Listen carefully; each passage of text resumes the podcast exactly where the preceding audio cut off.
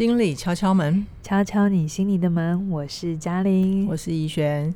今天怡璇呢，想要来跟杨老师聊一聊一部电影，那就是前一阵子很热门的、票房很好的，叫做《小丑》。小丑。嗯，那在看《小丑》之前啊，我其实九月份的时候，你记不记得我九月份的时候就已经传片花给你了？是你想要爆料吗？我就跟你说，我想要看这一部，对，我可以爆料一下吗？是 我想要看这一部电影。嗯，结果杨老师点进去看完之后，看完那个预告片。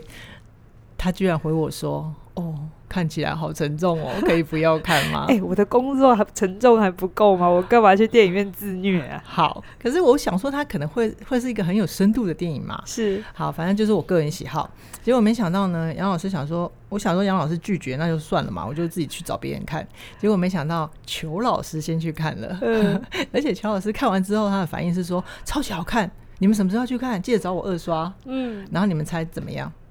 杨老师就说：“那我们也去看 一个见风转舵的女人。”对，没错，是。所以，我们今天要来聊这部电影啊。对，这部电影。好，那我这边帮大家前情提要一下，如果你没有看这部电影的话，嗯、那我尽量不要爆雷哈。对。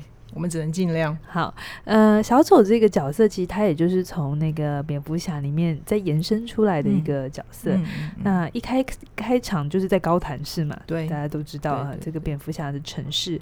好，那但是这一次呢，高谭市并不是幸福快乐的，他一开场就是。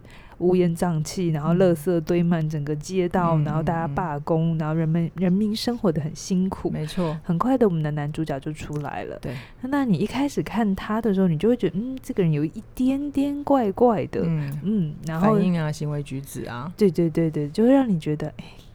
好像不太正常，可是女孩说不出来哪里不正常，因为才刚开始。对，然后呃，他就开始在画小丑妆，第一幕就开始画，对，对，然后后来就随着他的剧情的推进，你就开始看见他行为上面跟别人不太一样的地方，是，还有就是他所存在的呃社会，嗯，呃，可能对他的歧视，或者是对于。贫穷啊，弱势的一个对待，对，然后他的家庭，嗯、然后包含他的、呃、人际关系，嗯、你就一层一层的看到这个人物的样子。嗯嗯、OK，然后当然他最后就做出一些让我们都很匪夷所思，不匪夷所思了，哈，应该说我们、嗯、在剧情里面我们看起来是顺的，是合理的，对，嗯、但其实是很违逆人性的事情，嗯、有些些残酷，对对。然后我觉得这部戏很深刻的东西，就是他描绘这个人物描绘的非常的立体，非常的好看。然后你在看的时候，真的会有很多很多的反思，嗯嗯嗯。所以啊，我就会很好奇，那为什么明明这么沉重的角色啊，但他其实无论是国内外或者是呃，台湾以外的地方，它票房都很好，哦、非常好。对、嗯、对对，所以对于这样沉重的角色，杨老师看到的是什么？好，确实，因为通常怡璇你也知道嘛，我们搞那个编剧跟电视的人，嗯、电视电影的人呢、啊，通常以往设计啊，对人物设计通常都喜欢讨喜的。嗯，嗯，什么是讨喜的？就会是呃阳光的、呃、正面的正面的，就算他奋斗的他开始。出身不是很好，但他也一定要有一个励志向上的过程。对对，所以很流行一个英雄旅程嘛。嗯、对，嗯嗯、所以你会看到很多男主角、女主角啊，他们。通常都是善的那一面会被演出来，没错。然后像这种操作恶的层面，其实是很困难的，很少很少很少。第一个它不好写，第二个大家为了商业考量的话，通常也不拍。对，因为不知道观众吃不吃赚钱的话，投资者根本也不敢投投进来啊。对对对，可是你看哦，小丑的大卖，还有最近台湾的一些电视电影，比如说《返校》，我们与恶的距离，对他们都在谈的是很真实的东西。我先不论它是对错好坏，嗯、但至少你会感觉到，再也不是整个戏剧就是甜甜的，呃，美好的，嗯、然后觉得未来充满希望。每天早上起床之后就是谈恋爱就好了。那只有你写的偶像剧，好不好？是 台湾最近也没有一直在写偶像剧了哈。对，所以在观众的角口味慢慢变化。他们需要一些真实的需求之后，是，是对。那我我在想，就是像小丑这样子黑暗的角色，他之于我们观众来讲，会有什么意义吗？嗯、好，刚刚就讲到一半，就是为什么真实这件事情开始被看见？对，很多人会有担心，是不是？嗯、哦，我们的社会真的很糟。嗯、我想跟大家讲，我们的社会并没有更糟，它其实就是、嗯、就是就是这样子，正常，就是每个时代都有。不好的对，就是状况，只是我们都幻幻想着前一个世代我们不存在的那个时代比较好。嗯，可是你相不相信，在你没出生的那个时代，又没有出生时代的困难困难？困难嗯、我反而看到一个另一个面向，大家可以听听看，就是其实如果在心理学来讲，是。是与非、善与恶、黑与白，在我们的心中，它本来都是并存的。嗯嗯，只是我们会比较去习惯看那个美好的状态，然后通常面对黑暗的、阴郁的，我们会习惯去打压。它，对，我们会害怕它，嗯。嗯，所以我们就会在我们的神话啊，或者我们的故事里头，我们会有很多的坏人，对，那些坏人其实都是我们内在黑暗的一种投射，嗯、一个我们不想要的性格，嗯啊，比如说像小丑的那种阴郁的性格，嗯，我们不希望自己拥有，我们就投射出去，对，然后我们就觉得是别人的问题，好，或者是这个东西都是不好的，要被。除之而后快的，嗯、可是我觉得这些年我自己的观点哦，这些年很多真实的社会议题被搬上台面的时候，嗯、我反而看到的是我们的民众或我们大众开始对这些不那么美好的事情，我们有了。心理的能量能够去面对它、处理它、讨论它。嗯嗯，我看到的事情是因为呃，小丑看完之后也会去追一下影评嘛，对，对不对？对，我看到，当然有些人在他还没上映之前担心，他又造成了一波模仿的风潮，社会模仿。嗯，可是至少到现在。嗯，也有可能大家注意，所以就不不存在了。但是我发现，其实大家在看这部戏的时候，蛮好的，都有看到重点。嗯，就是那个坏啊，当然小丑本身他自己有他自己的议题，对他的成长的这个状态。但其实整个社会的一个推波助澜，其实也加加深了这个最后的伤害所造成。电电影里面的那个世界啦，对对对对对对。我们的真实世界也是这样子，嗯、所以其实，在看那个电影的时候，我们都会想到我们的社社会里头，嗯、是不是跟高谭市一样？嗯、我们其实，在某些事情上是并没有去接住那些需要被帮助的人，弱势相对弱势的人。对，所以我看到这部电影，而且它世界各地都卖的很好的时候，嗯、我其实是很开心的。嗯、我我开始感觉到，哎，大家对这种议题，当然比较沉重，不是那么美好的事情，观众是可以接受的。接受的。然后，戏剧再也不是大家在社会。工作上面不满意，然后逃开的世界了。嗯，哦，我我以前真的觉得戏剧是一个充满幻想跟比较不真实，比较嗯对，比较虚幻虚幻。那甚至讲一点任性跟幼稚的。好，台湾啊，台湾就是我们有时候看好莱坞的东西，我有时候都觉得有一点太一厢情愿。嗯嗯，他把人性写的比较太单薄。嗯，对。可是我看到了小丑的时候，我反而觉得哇。大家好像可以接受比较有厚度的东西，对，就是观众渐渐在转变。那同时，虽然说小丑他是一个这么样的悲剧性的人物，那其实我也在观影的过程当中去体会到，嗯、其实他为什么呃，在编剧的角度上来讲，要设计他这么多的辛苦，他其实一直在刻画的一个东西，一个很珍贵的正面的力量，就叫做意志力。嗯，意志力怎么说？而且而且小丑他是。呃，就是不屈不挠的，一关一关的去突破。无论他是在生活上，比如说他丢了工作之后，嗯、是是他还是去求老板，对不对？是求老板，求老板之后，还是有一些努力的过程。是，然后努力的过程之后，他还是很尽心尽力的回去照顾他该照顾的妈妈。嗯嗯、对。所以你其实看到反而是这个小丑很正面美好的那一块，对不对？对对，他其实很认真的在做好他该做的事情。没错，没错，这也是这个角色他在平衡他有一些黑暗面的处理处理事情的方法的时候，就是对观众来讲，他是一个。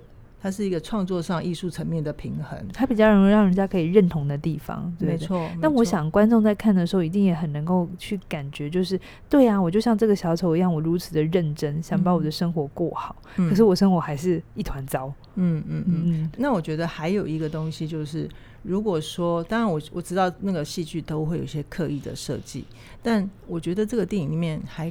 在告诉我们一件事情，就是如果说小丑在这么困苦的大环境，嗯，然后包括他家里面有一个让他非常棘手的妈妈，他都还这么努力的在生活的话，那我们我们活在现在相对更好的一点的世界，我们其实也没什么好抱怨的了。嗯，不过因为后来小丑还是做了一些比较让人呃匪匪夷所思不好认同的事情，嗯，所以我觉得。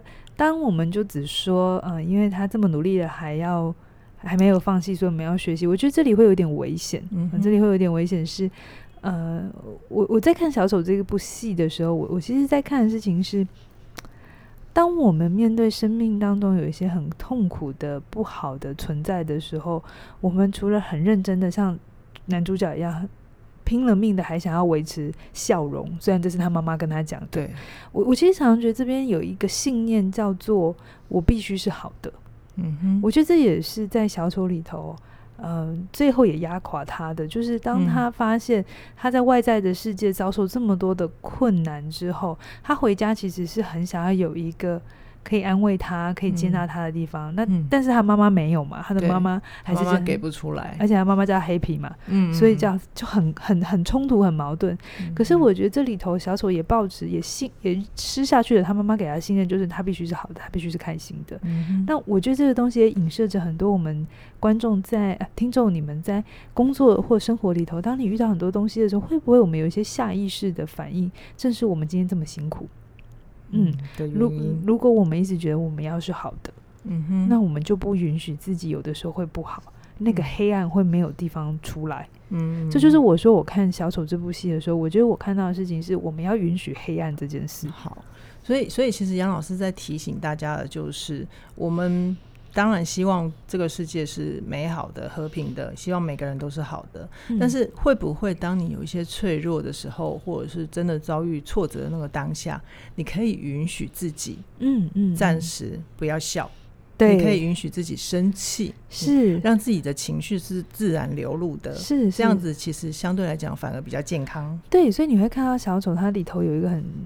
妙的设计就是无论如何他都要笑嘛，嗯、对不对、嗯？那你就可以看到，如果你会分辨表情，就是他所有的笑都不是真心快乐的笑。嗯、哦，这个很精彩，因为杨老师看到好多个层次的笑，他每一次的笑都是不一样的情绪。嗯，嗯，虽然他都是笑声跟笑的嘴巴，嗯嗯，哈，可是你看他的眉头，他有的时候的笑是尴尬，啊、嗯，有的时候笑是失望，有时候笑是愤怒，嗯，他的每个层次，他那当然演员表演的很好了，所以所以你看得出来他他的笑是不一样。可是我觉得那个笑背后到底在掩盖什么？嗯，我觉得是值得大家去想。如果像我自己的呃工作经验当中，我常常看到很多学生哦，嗯，在跟他们互动的时候，你明明在跟他聊一件不是太好笑的事，嗯，相对严肃的，相对严肃的事，或相对是他在讲一件很难过的事，嗯，但他笑。你你知道我在看小丑的时候，那些人的反应都会出现在我的脑海里，嗯，就是你感觉他不一致的东西是，他在一个很痛苦的状态底下，但他却要让自己笑，因为他觉得很尴尬，或是他觉得他不想把这情绪丢给别人，嗯，或是他不允许自己要就这么糟糕，或者是他从来不知道有其他的方法可以来表达自己的情绪，所以他对他，所以他最后都选择笑。笑。他那个笑声，其实你知道他并不开心，嗯，所以他就是像小丑一样，他的不一致，嗯、他无法接受他黑暗的那一段，那那一段，于是所有的黑暗就被推到了极致。好，那、嗯、那我我们听到这边呢，就是呃，我们有发现，在杨老师的实务工作里面，也会有时候会出现这样子的人，嗯，那在现实生活中，这样、嗯、像小丑这样的悲剧人物，真的会存在吗？我我觉得那个象征意义是在的，嗯、象征意义是在。但你说同样一个人有没有小手这么多？可能的精神疾患我不好说哈、嗯。我我们现在讲一下小丑，就是杨老师看到的小丑可能身上有一些哪些病症、啊？好好，比较明显的可以有三个。第一个是妥瑞氏症。Okay, OK，什么是妥瑞氏症？呃，妥瑞氏症它的典型状态就是它会不由自主的有一些重复性的行为。对，可能是眨眼啊。有些人，嗯，像我们以前很有名的一个连战先生嘛，嗯、他也他好像也有这一些状况，他就。嗯无法控制的，嗯嗯眨眼，然后在电影里面是小丑，有时候会在同一个地方来回踱步，那或者是他无无法克制的笑，是啊。那有些妥瑞氏症，他会是会骂脏话，他不是真的生气，可是他他就是没有办法克制他骂脏话，他必须要骂出来，他才能度过那一波情绪。不是不是不是，他不是要度过，他就是一个，他就算没情绪，他也会骂。OK OK，妥瑞氏症的就是。呃，它是一个无法预期也无法控制的一个重复性反应，嗯，对，每个人的反应不一样。那、嗯、有些人是会骂，有些人是会睡着，他无法克制的睡着、哦，就是无意义的，无无法克无法克制，无法克制不是无意义，是无法克制。好，好，就像小丑里头，他会无法克制，当他知道明明知道这是一个不好的反应，可是他就是没办法停止他自己笑，嗯、所以他最后只要递给别人卡片。嗯，嗯好，这个是其中妥妥瑞氏症，但其实我也觉得。为什么我我保持挂号？是因为有的时候小丑的笑，你看到他是可以控制的，嗯，好，所以我说他可能是因为戏剧的关系，他综合了几个，对。对。好，那另外一个比较明显的，他一定应该是有忧郁症的，嗯，OK，所以你可以感觉到他是无法辨识别人的情绪，是他有好几场戏是他去看别人说段子嘛，对，看别人讲单口相声，他的笑点跟大家不一样，不一样，然后他并不知道别人为什么笑，嗯，好，所以这里头应该也有一些人际上的。呃，困难理解别人的困难。对，那最后一个是比较明显的，就是他可能也有一些视觉失调症。哦，视觉失调比较大家可以知道的东西叫做幻听或幻觉。嗯，OK，那你也会知道，他其中有一幕戏是他想象他有爱人嘛？对，就是他的邻居。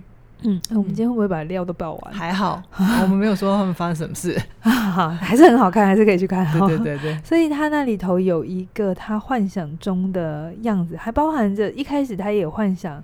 那个主持人是他的父亲嘛？嗯嗯、那当然，你前面可以知道说他知道自己还是幻想，但到后面的时候，你已经有点分不清楚他的真实、他的真实跟幻想是什么。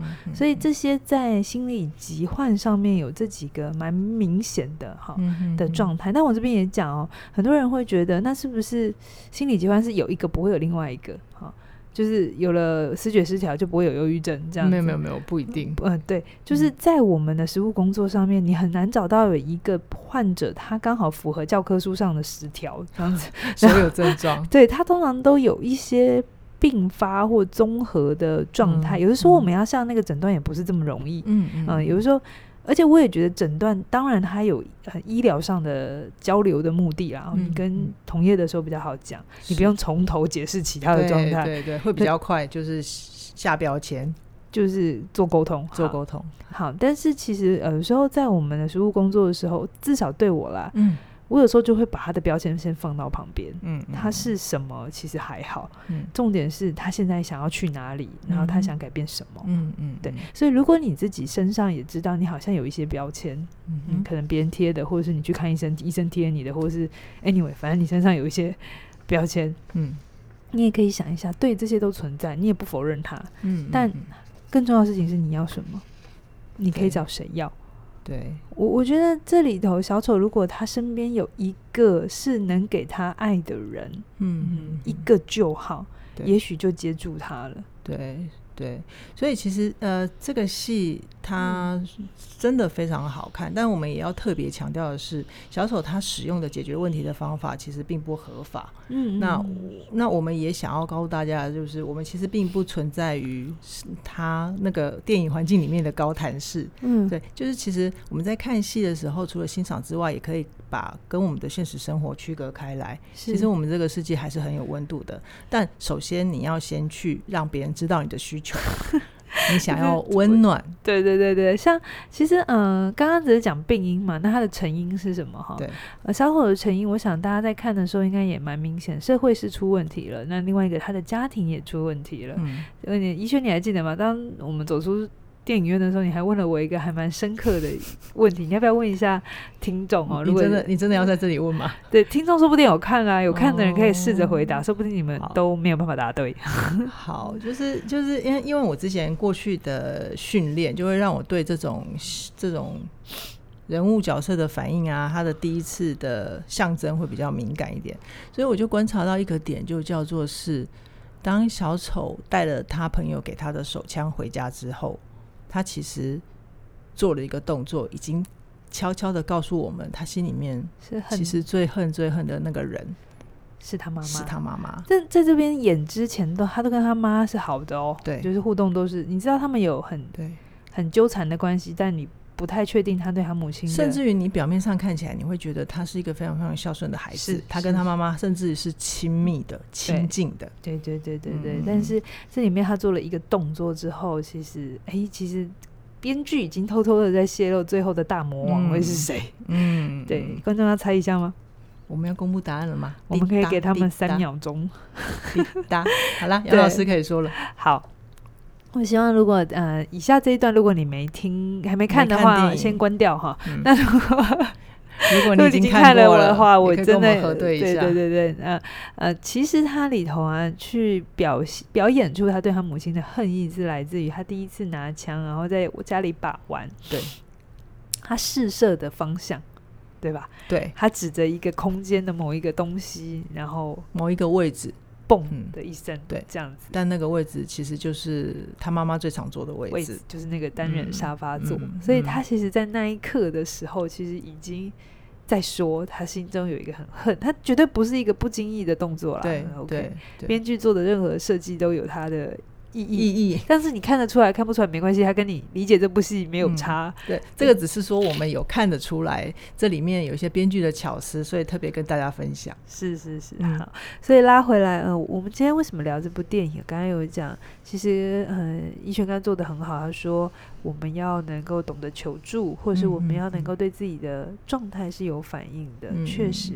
那最后呢，我也是希望大家就是，如果你真的觉得自己不好，或者是如果你真的觉得有些东西你不想再承受、忍耐着，其实你不一定要强迫自己要全部都扛着，或全部都闷着闷在心里面。对对，坚强着。嗯、像我呃，我的线上课程《人际断舍离》，其实它就是在讲一门允许自己可以不那么勇敢，允许自己可以不需要那么完美，允许自己，允许自己自己可以有。